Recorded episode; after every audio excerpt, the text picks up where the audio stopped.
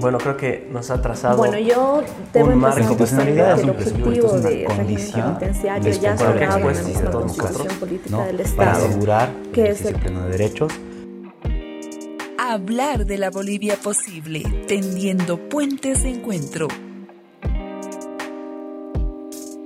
I would never say I'm self made, I need a lot of help. Bienvenidos a un nuevo podcast de Hablar de la Bolivia Posible, un proyecto de la agencia de noticias Fides para dialogar sobre distintos temas relevantes para el país. Hoy presentamos Justicia al Servicio Político. Para el análisis nos acompañan el abogado Carlos Derpic, la ex constituyente y abogada Magda Calvimontes y el politólogo Franz Flores. Te invitamos a seguirnos.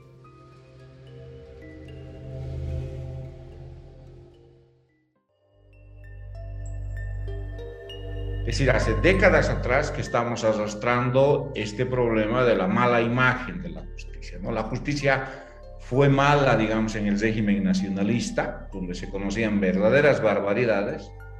Así estuvo durante el régimen neoliberal y así estamos durante el, eh, Estado plurinacional, digamos, ¿no? Derpic y Calvimontes comparten el criterio de Flores, es decir, que el servilismo de la justicia fue evidente durante la mayor parte de los gobiernos, independientemente de la línea ideológica, política o de la política económica que tuvieran. Pero, ¿cuáles son los factores para que la sociedad boliviana haya generado una dura crítica al órgano judicial en el país? ¿Y hasta qué punto la justicia se ha visto corroída por la política? Flores ubica el origen en la escasa independencia de poderes en el Estado boliviano, algo que se fue gestando décadas atrás y que cobró mucha mayor fuerza con la llegada del MAS al poder. Esa democracia liberal, según este Varieties of Democracy, desde el 2005 ha tenido un descenso constante. Es decir, que la independencia de poderes ¿no? ha ido bajando, bajando en vez de subir. Es decir, hay un, más o menos un leve incremento desde 1985 hasta el año 2000. Pero a partir del año 2000 y con mayor eh, énfasis en el año 2005 hasta el día de hoy, hay una bajada de este índice muy relevante. Esto te está queriendo decir de que hay probablemente una tendencia desde el gobierno de Evo Morales para hacer que la justicia o hacer para que los poderes del Estado no sean independientes entre sí. Derpic comenta que uno de los ejemplos más evidentes y dolorosos de la politización de la justicia en tiempos del MAS es el caso del exdirector del Fondo Indígena, Marco Aramayo, quien falleció en abril pasado tras siete años de cárcel por denunciar corrupción, con más de dos centenas de procesos y tras ser víctima de tortura y retardación de justicia. Entonces, esto nos muestra que en el, en el último tiempo eh, la utilización de la justicia para fines políticos se ha incrementado.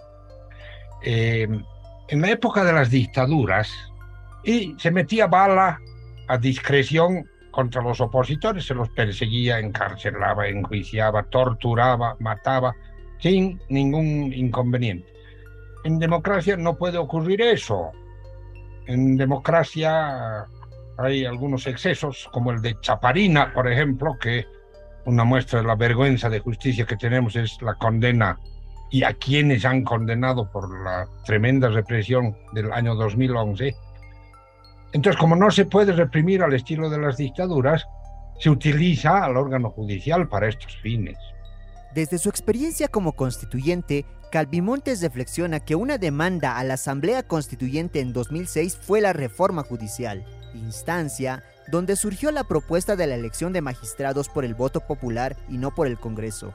Sin embargo, la idea inicial se distorsionó por un acuerdo político. Una de las grandes razones por las que se definió las elecciones de autoridad del órgano judicial por voto popular se debe a que los encuentros territoriales, las audiencias públicas, los encuentros eran cuando nosotros íbamos a los departamentos y las audiencias cuando ellos venían. Tanto verbales como escritas, el poder constituyente, que es el pueblo, no los constituyentes, expuso que se debía evitar la politiz politización en la administración de justicia. Fue un mandato muy claro ¿Por qué?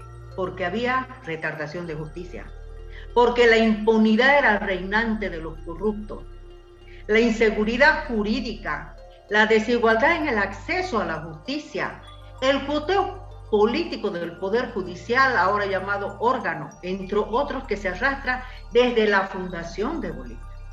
Flores complementa y pone en la mesa dos factores relevantes para la crisis de la justicia. El primero es la existencia de un partido hegemónico con su rodillo parlamentario que le permite fiscalizar la justicia y la independencia de poderes. El segundo son los cambios en la Constitución sobre la elección de autoridades judiciales por voto popular. Lo que se decía era, evidentemente los jueces son corruptos, etcétera, etcétera, entonces debemos dejar que el pueblo sea el que decida. La lógica era esa. Es decir, que no decidan cuatro personas que son representantes o parlamentarios, senadores y diputados, sino sea el pueblo el que decida con su voto eh, quienes van a dirigir las máximas instancias del Poder Judicial. ¿no? Y evidentemente sonaba bonito. ¿no? O sea, qué mejor que el pueblo con su sabiduría como para hacerlo. Pero estaba claro de que esto no se podía proceder porque, por ejemplo, los magistrados estaban impedidos de hacer campaña política. Pero, ¿qué tan lejos estamos de una auténtica reforma judicial? En criterio de Derpic, muy lejos y mucho más si se espera que dicho cambio se geste desde la iniciativa del Estado boliviano.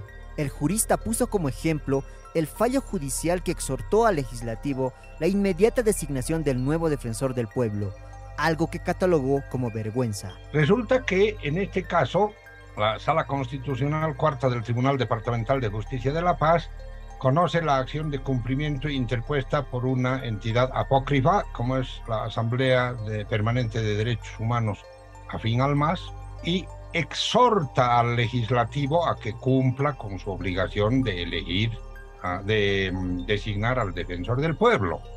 Pero en los considerandos de la resolución dice, ojo, si es que no lo hace la Asamblea Legislativa, en el marco de la cooperación y coordinación de poderes, podría hacerlo el presidente del Estado. Esto es una vergüenza. Analizado el problema, ¿Cuáles son las propuestas que nos lleven a generar una auténtica reforma judicial? En palabras de Flores, el gobierno tiene el poder para hacer los cambios necesarios y exhortó a tomar conciencia, porque la crisis política y social postelectoral de 2019 es el resultado de la politización de la justicia en favor del MAS. Si la gente salió a las calles totalmente indignada, fue porque el expresidente Morales utilizó la justicia para habilitarse a una cuarta postulación presidencial.